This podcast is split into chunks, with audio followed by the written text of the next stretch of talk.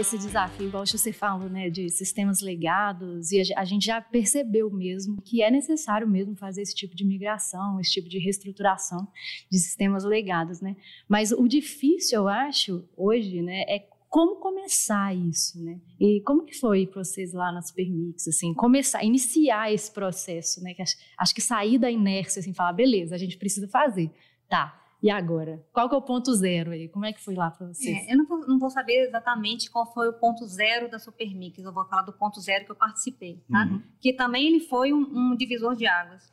Nessa mesma época, a gente tinha a área comercial, que também estava trabalhando muito. Era muito grande, eram, acho que acredito, em torno de 200 vendedores. E cada um trabalhava de um jeito. Né? Cada um fazia um modelo um Word, o outro fazia o papel lá, tinha um modelo impresso, ele só escrevia Outros usavam o sistema, que o sistema antigo tinha um modelo lá, que era bem arcaico, mas funcionava, mais preocupado em manter padrões, usavam o sistema.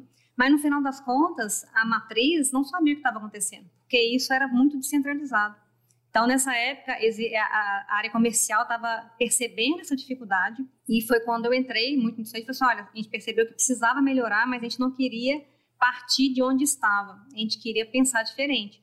Por quê? Porque era um, por ser uma empresa tradicional, tinha-se o conceito que os usuários não aceitariam coisas difíceis, não aceitariam. Se ficasse muito complicado, eles não iam usar. Se, era assim, se fizesse um sistema que realmente não ajudasse o, o, o vendedor, eles iam continuar fazendo o que faziam. Uhum.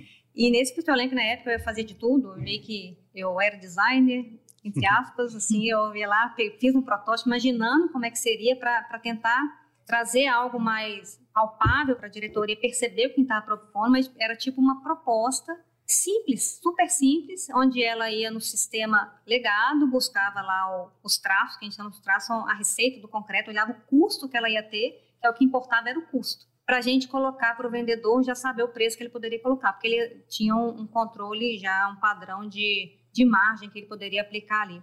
E só de fazer isso aí, só de colocar isso no modelo, uma, uma tela única, simples, já trazendo informação, preocupando como que o, o vendedor recebia informação, não estava mais preocupando como ele colocava aquilo na proposta. Assim, como é que o cliente pede? Né? Pra, por quê? Porque o vendedor não é técnico. O vendedor, eles têm um conhecimento técnico, sim, mas ele não tinha um conhecimento de engenheiro para saber como é que era um traço. Então, a gente tentou montar isso, esse modelo, esse, esse protótipo com essa telinha e foi muito legal. O pessoal gostou tanto que eu acabei indo visitar vários lugares do país assim para apresentar o protótipo para ver se as pessoas entendiam e aceitavam. Se antes de desenvolver mesmo. Antes de desenvolver. Gente. Foi bem, foi interessante. E, Você é, estava à frente é, dessa, dessa época. É, foi bem sim, foi, foi muito engraçado, porque foi um, um, modelo totalmente fora do padrão, não tinha padrão de desenvolvimento, não tinha padrão de layout, foi simplesmente uma, um protótipo, em vez de fazer no papel, a gente coloquei numa tela e deu super certo. E a partir disso aí a gente começou a desenvolver a primeira proposta padronizada que seria usada por todo o país.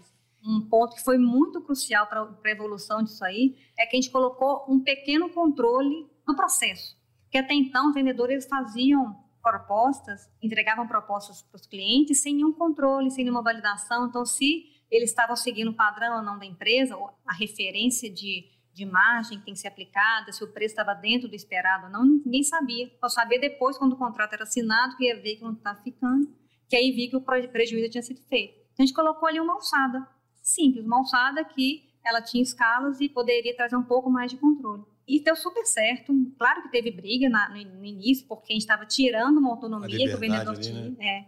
Mas o, o, o, mais interessante disso aí é que quanto mais isso foi passando, foi implantando e foi dando certo nos lugares, mais o pessoal percebia que eles precisavam de, de controle, que aquilo fazia diferença, que eles começavam a ter visão do que estava acontecendo. Teve até um episódio muito interessante, estava tendo muita briga com relação às alçadas, que eles falavam que estava dificultando vender, e o diretor falou assim, tira isso, tira o diretor comercial zera tudo. Então ele, ele meio que deu uma, fez uma jogada que assim, zerou, zerou. Assim, então a responsabilidade fica é para o superintendente, né? para o gerente, tudo. Na mesma hora, eles deram um passo né? para trás, isso durou pouquíssimo tempo, uma semana, talvez 15 dias no máximo, e eles já voltaram, aí acabou a briga. Então eles começaram a, a ter uma discussão um pouco mais dentro do que assim, o que é melhor para a empresa, né? Então, assim, não é não ter controle, vamos resolver qual é o melhor valor dessas alçadas. E foi, foi um sistema que cresceu muito rápido.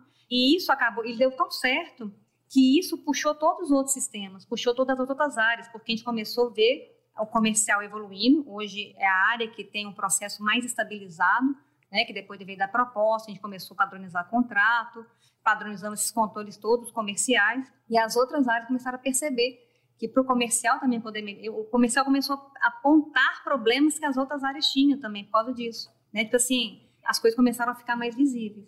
Então acabou sendo um divisor de águas esse projeto. Ele é divisor de águas no sentido de, de que realmente a partir dele ele virou referência, tanto que até hoje o pessoal fala assim, não, da proposta, aconteceu foi, foi assim desde desde a proposta, a gente escuta isso, é muito legal. Você vê um projeto que começou lá em 2016 com um protótipo totalmente fora de padrão, só para mostrar o que a gente estava pensando, se tornar hoje um super sistema que ele ainda é contido como referência da empresa de, de algo que deu certo, num processo que funciona. Então, hoje, ele é, a, é, ele é a defesa que se tem de falar assim, gente, ágil funciona. A gente nem sabia qual era o modelo ágil, a gente não tinha clareza disso. Eu sabia o que, que era, eu estudava e tudo, mas o que era na prática? Mas isso acabou sendo a referência de que esse formato de trabalho, entregar aos poucos, escutar o, o usuário final, entregar valor, ele realmente fazia diferença. E está aí até hoje, super sistema, e está continua evoluindo. O sistema continua evoluindo muito, mas da mesma forma, engraçado que ele nunca mudou. Hoje, até hoje, a conversa com o diretor é muito interessante. Porque nessa época, a gente percebia que tinha muita dificuldade de comunicação. Por quê? Porque era difícil para eles colocarem no papel, ou colocarem em palavras o que eles queriam. Sim. Então era até um exercício que eu tinha que fazer para tentar é, mostrar para eles o que eles queriam. Por isso que surgiu o protótipo, e até hoje isso acontece. Só que hoje, esse diretor mesmo, ele vem com uma conversa completamente diferente. Ele não fala mais para mim se eu estou precisando disso. Isso é muito legal. Ele fala para mim assim, Keira, eu estou com um problema. Você me ajuda a resolver?